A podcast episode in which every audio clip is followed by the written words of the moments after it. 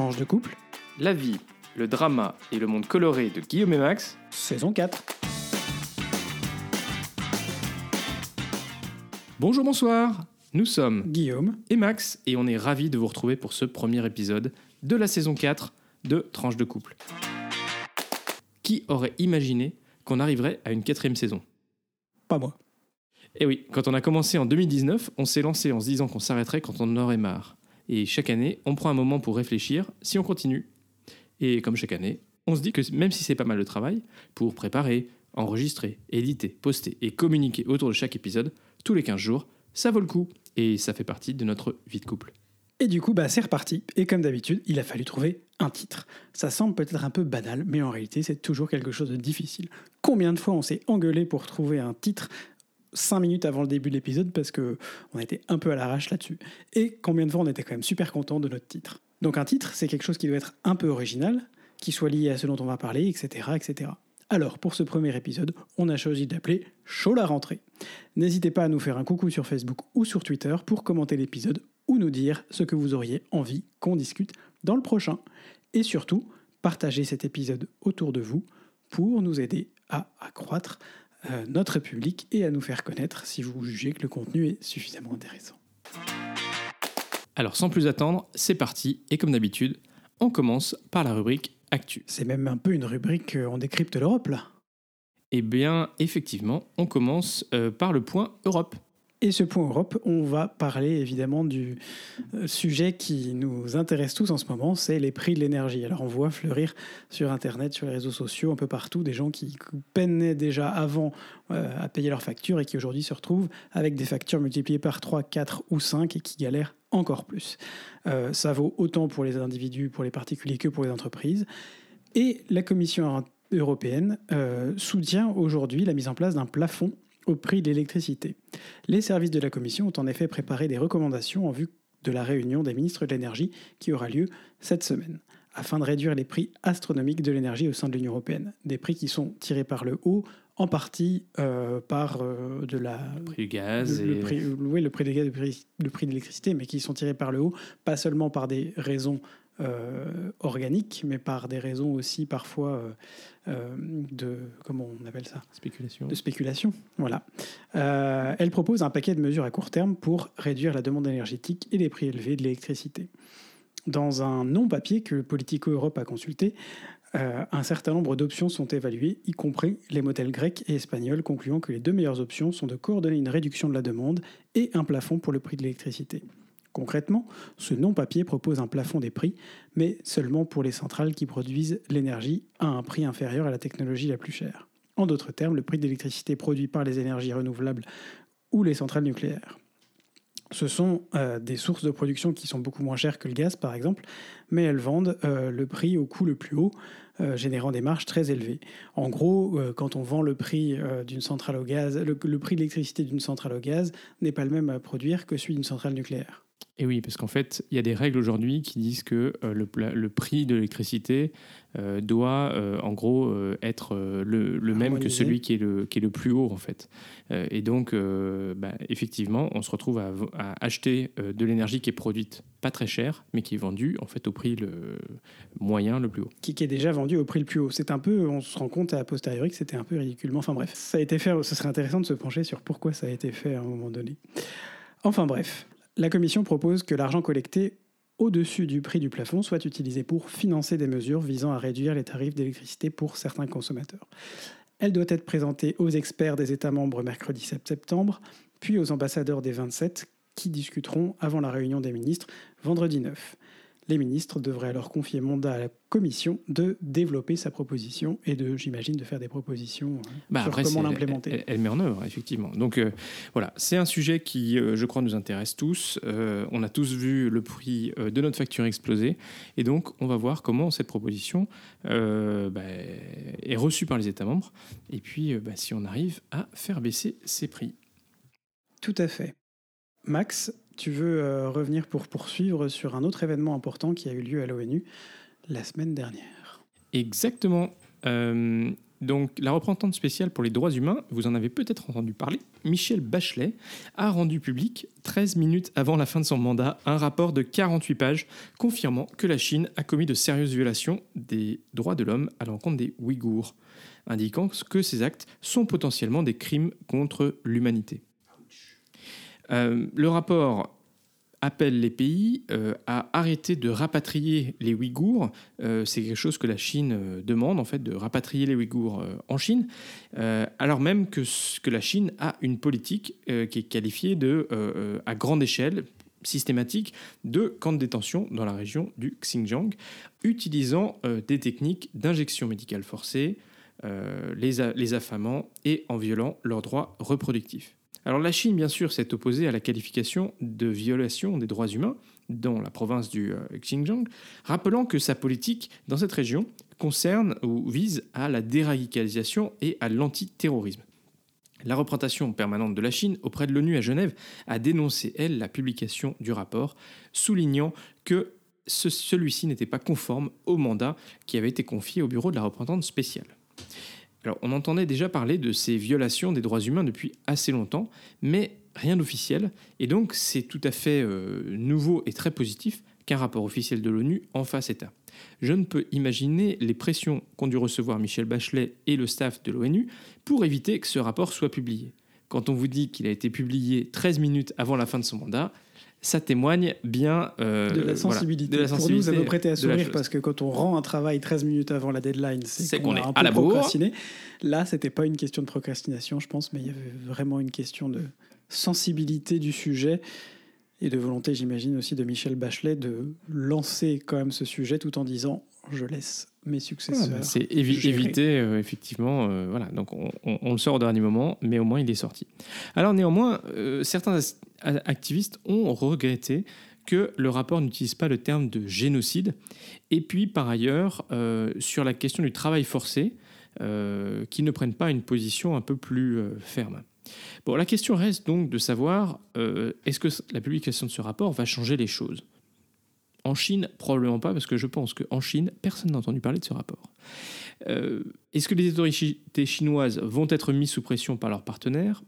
Rien n'est moins sûr. Vous savez, la Chine a quand même beaucoup de leviers de pression, notamment économiques, surtout en ces périodes où il y a beaucoup de tensions euh, sur les chaînes de production et qui sont beaucoup en Chine. Donc, on ne sait pas. Mais si déjà les vols de rapatriement des Ouïghours euh, s'arrêtent, euh, parce que les pays décident de ne plus euh, répondre positivement aux demandes des Chinois, alors ce sera un premier pas dans la bonne direction. Ça n'ira jamais, euh, ça n'ira pas assez loin, mais déjà, on évitera bah, que de nouvelles personnes se voient mis dans ces camps de, concentration, hein, en quelque sorte. voilà. Bah, en tout cas, affaire à suivre, mais c'était un événement quand même sur la scène internationale qui n'était pas négligeable. Merci Max. Allez, on fait une petite brève rapide sur le scandale euh, du type Watergate en Grèce. Euh, on s'est dit que ça valait le coup quand même de vous en parler parce que euh, c'est assez inédit quand même. On a eu déjà le cas d'un scandale de ce type-là avec le gouvernement hongrois qui avait exploré, comment, qui avait espionner en fait des journalistes, notamment euh, avec le logiciel Pegasus, qui était un logiciel à l'époque israélien. Et aujourd'hui, on se retrouve en Grèce avec le gouvernement pris la main dans la farine, euh, une fois de plus. Incroyable donc, les services secrets grecs auraient mis sur écoute le euh, parlementaire européen Nikos Androulakis, qui est aussi le chef du parti socialiste grec PASOK, parti d'opposition le Parlement grec a initié une investigation sur un scandale qui a déjà résulté dans la démission de deux officiels du gouvernement. Plusieurs anciens responsables gouvernementaux ont été appelés à être auditionnés par la commission d'investigation. Alexis Tsipras, chef du parti de centre-gauche en Grèce, a rencontré le président de l'autorité grecque de la sécurité des communications et de la protection des personnes et lui a demandé d'investiguer euh, pour savoir si et combien de représentants politiques, euh, membres du Parlement, euh, parlementaires européens, ont pu être mis sous surveillance pendant ces deux dernières années. Le 8 septembre, le Parlement, le Parlement européen pardon, a prévu une audition sur le sujet. Affaire à suivre, mais c'est chaud. Exactement, elle est chaude la rentrée, elle est chaude. Allez, on continue avec, comme d'habitude, notre petit point Belgitude. Et aujourd'hui, on veut vous parler vélo. Eh oui, Max, on va vous parler vélo aujourd'hui. Youpi, Bruxelles n'est plus une île. En tout cas, pour les pistes cyclables. On n'allait pas commencer une nouvelle saison sans parler un peu vélo. Alors que jusqu'à aujourd'hui, les pistes cyclables arrivant depuis la Flandre et la Wallonie dans une moindre mesure, puisque celle-ci n'a pas de frontière directe avec la région de Bruxelles, n'étaient pas reliées au système des points nœuds, les knotpunten, comme on dit en flamand. Mon Dieu. Euh, c'est un système de fléchage d'itinéraires cyclables aussi simple qu'ingénieux. Érigé en réseau, il vous permet de circuler sans carte, mais en suivant les différents points d'une même route, euh, sur des milliers de kilomètres. La technologie des knotpunten euh, Knoppunten a été inventé à Genk, euh, en Belgique, en 1996 et depuis a fait des petits dans toute la Flandre, en Wallonie, aux Pays-Bas et en Allemagne. Et pas encore en France. Pas encore en France. Concrètement, dans un périmètre large et défini, les numéros sont attribués au croisement stratégique des voiries cyclables. Ces numéros sont ensuite repris pour chaque carrefour sur des panneaux qui indiquent également la direction d'autres carrefours numérotés appartenant au réseau. En gros, vous aviez en Belgique tout un réseau maillé avec ces knoppunten euh, en Flandre et en Wallonie. Et puis au milieu de la Belgique, vous aviez la région de Bruxelles-Capitale qui faisait de la résistance, euh, qui résistait encore et toujours à l'envahisseur. Et pourquoi? Mais oui, pourquoi? C'est une bonne question. Parce que euh, ces Knoppunten, ces points nœuds, sont en réalité peu adaptés au milieu urbain, où pour se repérer, euh, c'est parfois un peu plus compliqué, il y a déjà une forêt de panneaux partout, et donc c'est parfois un peu la panique. Et c'est une des raisons pour laquelle euh, la région de Bruxelles euh, a mis un peu de temps à les mettre en place, en privilégiant des ICR, des itinéraires cyclables régionaux, une sorte de- d'autoroute ou en tout cas de route cyclable qui permettent d'aller non pas d'un numéro à l'autre, mais d'un point A à un point B en gros. Un peu comme les RER vélo euh, en France, quoi, enfin à Paris. Euh, oui, c'est ça. C'est un peu l'idée. C'est c'est le principe pour l'urbain. C'est plus simple de faire comme ça. Mais euh, aujourd'hui, et même si l'installation des panneaux prendra encore quelques semaines, il est possible de traverser Bruxelles tout en conservant l'information sur les points nœuds et d'aller du point 42, par exemple, qui part du nord de Bruxelles, jusqu'au point 42 euh, dans le sud de même point 42 dans le sud de Bruxelles. Tout en conservant euh, donc euh, l'information sur la route cyclable qu'on emprunte et en ayant en parallèle donc les ICR, les informations de ces itinéraires cyclables régionaux. Bon, je ne sais pas, je n'ai pas l'information si c'est une première étape et si les bazar. sont, sont amenés à, à- à disparaître à court ou moyen terme. On sait qu'aujourd'hui, il y a notamment à Bruxelles un certain nombre de gens qui se plaignent de les- des forêts de panneaux qui poussent. Ils ont encore mis en place des panneaux il n'y a pas longtemps, il y a 3-4 mois en arrière, pour justement les, indiquer les itinéraires euh, à pied ou en vélo euh, en parallèle pour aller jusqu'à tel ou tel point, à différents points stratégiques de la capitale. Reste à voir si ça nous fera sortir de Bruxelles un peu plus. Et surtout si les moteurs de recherche d'itinéraires de type Fitnet qui existent en Belgique seront mis à jour rapidement pour refléter la situation et enfin faire sortir Bruxelles de son île. Quelle belle histoire. C'est beau, hein c'est beau, c'est chaud mais c'est beau. Allez, on passe à la deuxième rubrique, notre rubrique vie de couple, comme d'hab. Oui Et aujourd'hui, Guillaume, euh, bah, c'est la reprise. Euh, comme on l'a dit dans le titre, chaud chaud la rentrée, mais on a eu aussi assez chaud pendant l'été. Eh ben oui, on a eu bien chaud cet été puisque euh, on, sait- on a eu la chance de pouvoir euh, se balader, euh, hein Max? Ah oui, on en a profité, mais c'était un peu la canicule partout où on a été. On a commencé par un petit voyage de l'autre côté de l'Atlantique, où nous avons pu notamment profiter de la plage euh, dans le New Jersey, donc ça c'était assez chouette, mais il, y faisait chaud, euh, tout comme du coup quand on, allait se balader à Philadelphie ou à New York, on était quand même content de trouver quelques piscines sur notre chemin. Et voilà, les épisodes de chaleur, ben, on espère que vous n'en avez pas trop souffert euh, et que vous avez su ben, un peu vous protéger. On pense surtout à ceux qui, malheureusement, travaillaient pendant ces périodes et n'avaient pas la climatisation. Non pas que la climatisation, euh, ça soit la solution à tout, mais bon, on sait que quand on bosse euh, dans un endroit très chaud, c'est quand même pas mal. Tout à fait. Bah oui, bah voilà, donc euh, des vacances au chaud. Je crois que tout le monde, même en Belgique, je vous raconte pas l'état, j'avais laissé les plantes, euh, Mon Dieu. les plantes euh, à l'extérieur de la maison. euh. D'habitude, c'est une, espèce de forêt euh, quand on rentre. Ouais, c'est ça, les tomates, le rosier, l'oranger et puis les plantes aromatiques là. Et là, c'était en me cramé. disant c'est bon, on va rentrer euh, comme d'habitude quand on rentre l'été, euh, comme dit Max, bah oui, c'est la forêt vierge parce qu'il a plu trois fois par jour pendant, pendant les trois quatre semaines où on n'est pas là. Et là, bah, oui, c'était cramé quoi, c'était un peu la jungle quoi, la savane. Donc on a réussi à sauver l'oranger, peut-être le rosier, je suis pas sûr, mais je, je croise les doigts. Et puis le reste, bah, on a. Gui- Guillaume a dû faire de- des nouvelles plantations. J'ai dû faire des nouvelles plantations. Voilà, ça m'a occupé un peu, c'est bien. Mais maintenant, c'est tout beau, c'est tout vert. Mais alors, en plus, ce qui est assez étonnant, c'est qu'on peut avoir euh, des espèces de. Enfin, c'est vraiment des vagues, hein, parce que euh, là, on a eu à nouveau des petites euh, re- euh, températures qui sont remontées. Mais par ailleurs, il a pu faire assez frais, voire hier soir, on a quand même mis un jean pour la première fois. Pour sortir. Donc, voilà, ça, c'était quand même. Enfin, les températures, on en parle comme, comme, comme d'habitude. Mais du coup, nous, on est rentré mi-août et c'est vrai que globalement, c'était chaud chaud la rentrée parce que ça a été assez occupé aussi niveau boulot. Ouais, ça a mis un peu Pas de temps. trop sorti la tête. la première semaine, c'était un peu plus calme, peut-être, et encore? Ouais. Euh, ouais, ouais, bah si, il faut toujours deux jours pour dépiler les mails. Euh, mais, euh, mais bon, globalement, euh, on n'a pas chômé et je pense que ça va continuer. Le début du mois de septembre, en tout cas de mon côté, semble être sur les chapeaux de roue. Et Donc voilà. Et on était quand même content du coup ce week-end d'être un peu plus au calme, de pouvoir en profiter pour nous poser, faire les courses et puis préparer du coup euh, bah, cette rentrée de notre podcast. Euh, voilà. Et, euh, et puis, et puis, et puis, euh, eh ben, cette fin d'an- fin de- d'été a quand même été aussi l'occasion de lancer un nouveau défi autour de la pizza. Ah Oui, Max, tu veux nous raconter comment il est arrivé ce défi sur la pizza Ah là là, vous savez, moi j'aime bien euh, prendre un peu les, les- les choses telles qu'elles se présentent.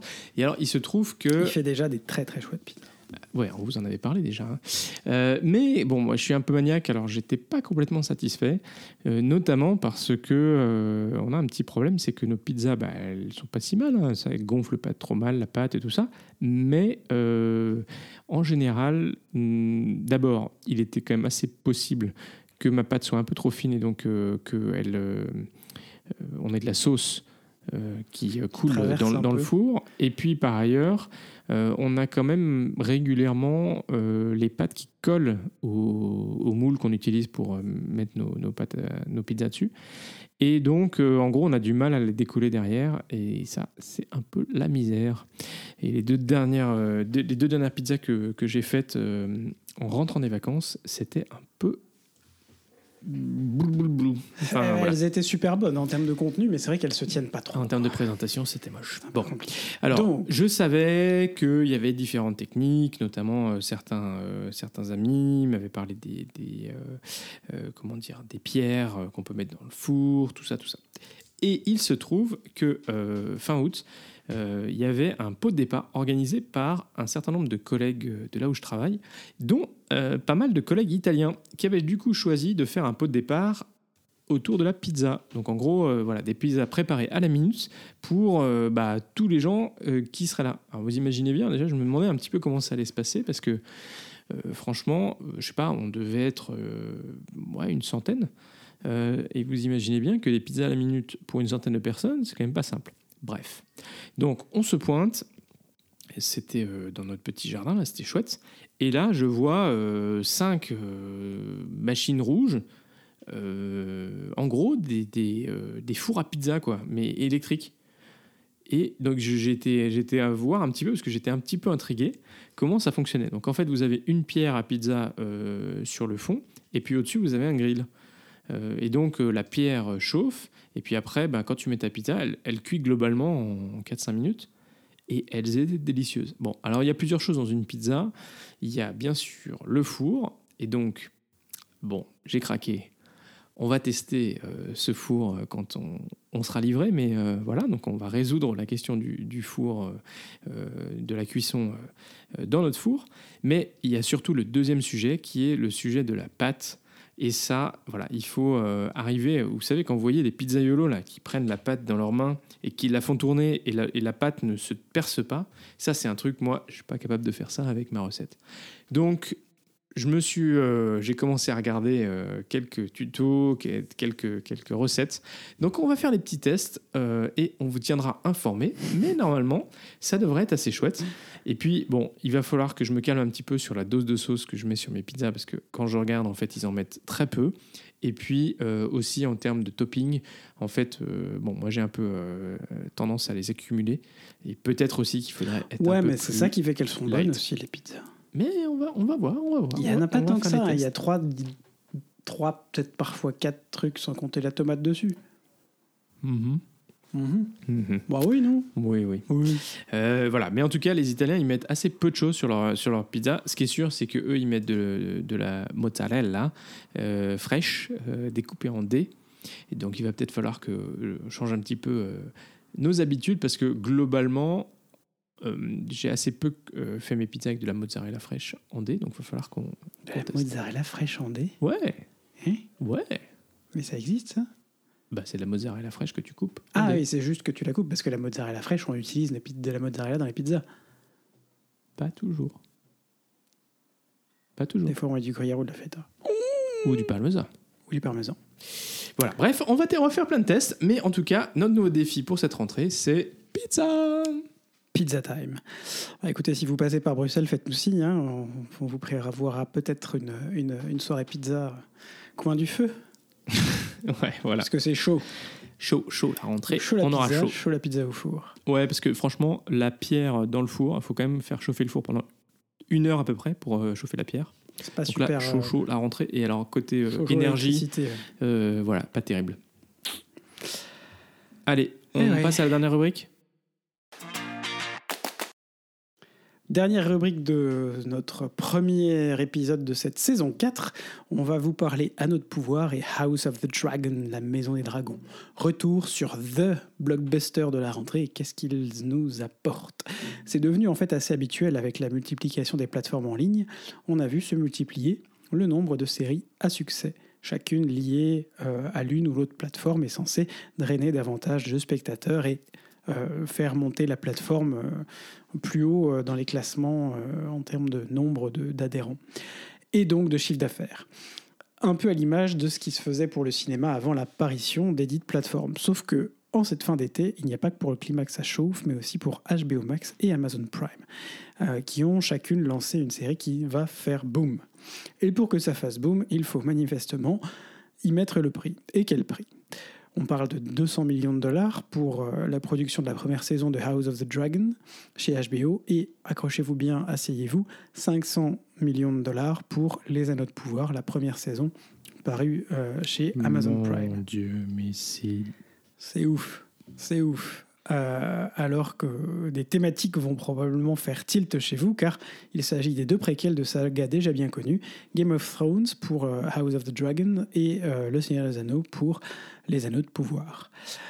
Les Anneaux de Pouvoir se déroulent plusieurs millénaires avant Le Seigneur des Anneaux. Alors que la Terre du Milieu est en paix, elle va devoir faire face à l'avènement du maléfique Sauron.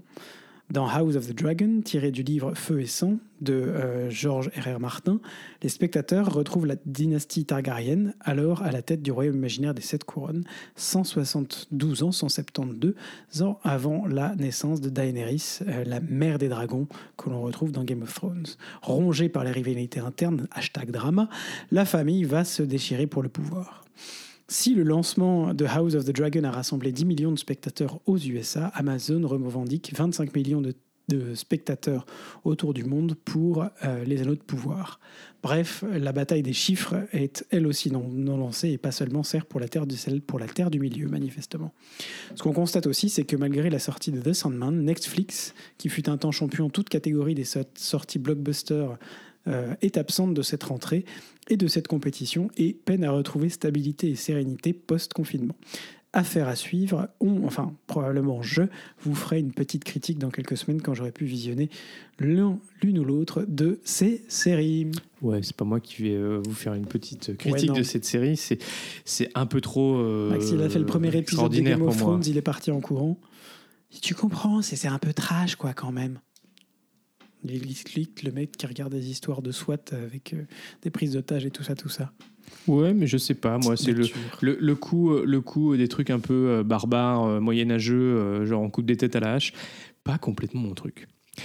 Bref, voilà, c'est déjà la fin de ce premier épisode de la saison 4, enregistré sous, euh, dans notre studio, sous notre toit, et on peut vous dire qu'il y fait chaud, donc c'est en adéquation avec notre titre Chaud chaud, la rentrée. Si vous êtes arrivé au bout, bravo et merci. On est très heureux de vous compter parmi nos auditeurs. Si ce podcast vous plaît, faites-le découvrir autour de vous et n'hésitez pas à mettre une note et ou un commentaire sur Apple Podcast, Spotify ou votre logiciel de podcast préféré et un like sur YouTube ou Twitter, un pouce bleu sur Facebook et surtout partagez. Ce podcast, On ne perd pas les bonnes habitudes, est diffusé le lundi tous les 15 jours ou le dimanche soir pour les plus au taquets. Alors, d'ici au prochain épisode, portez-vous bien, gros bisous et à très vite pour de nouvelles tranches colorées.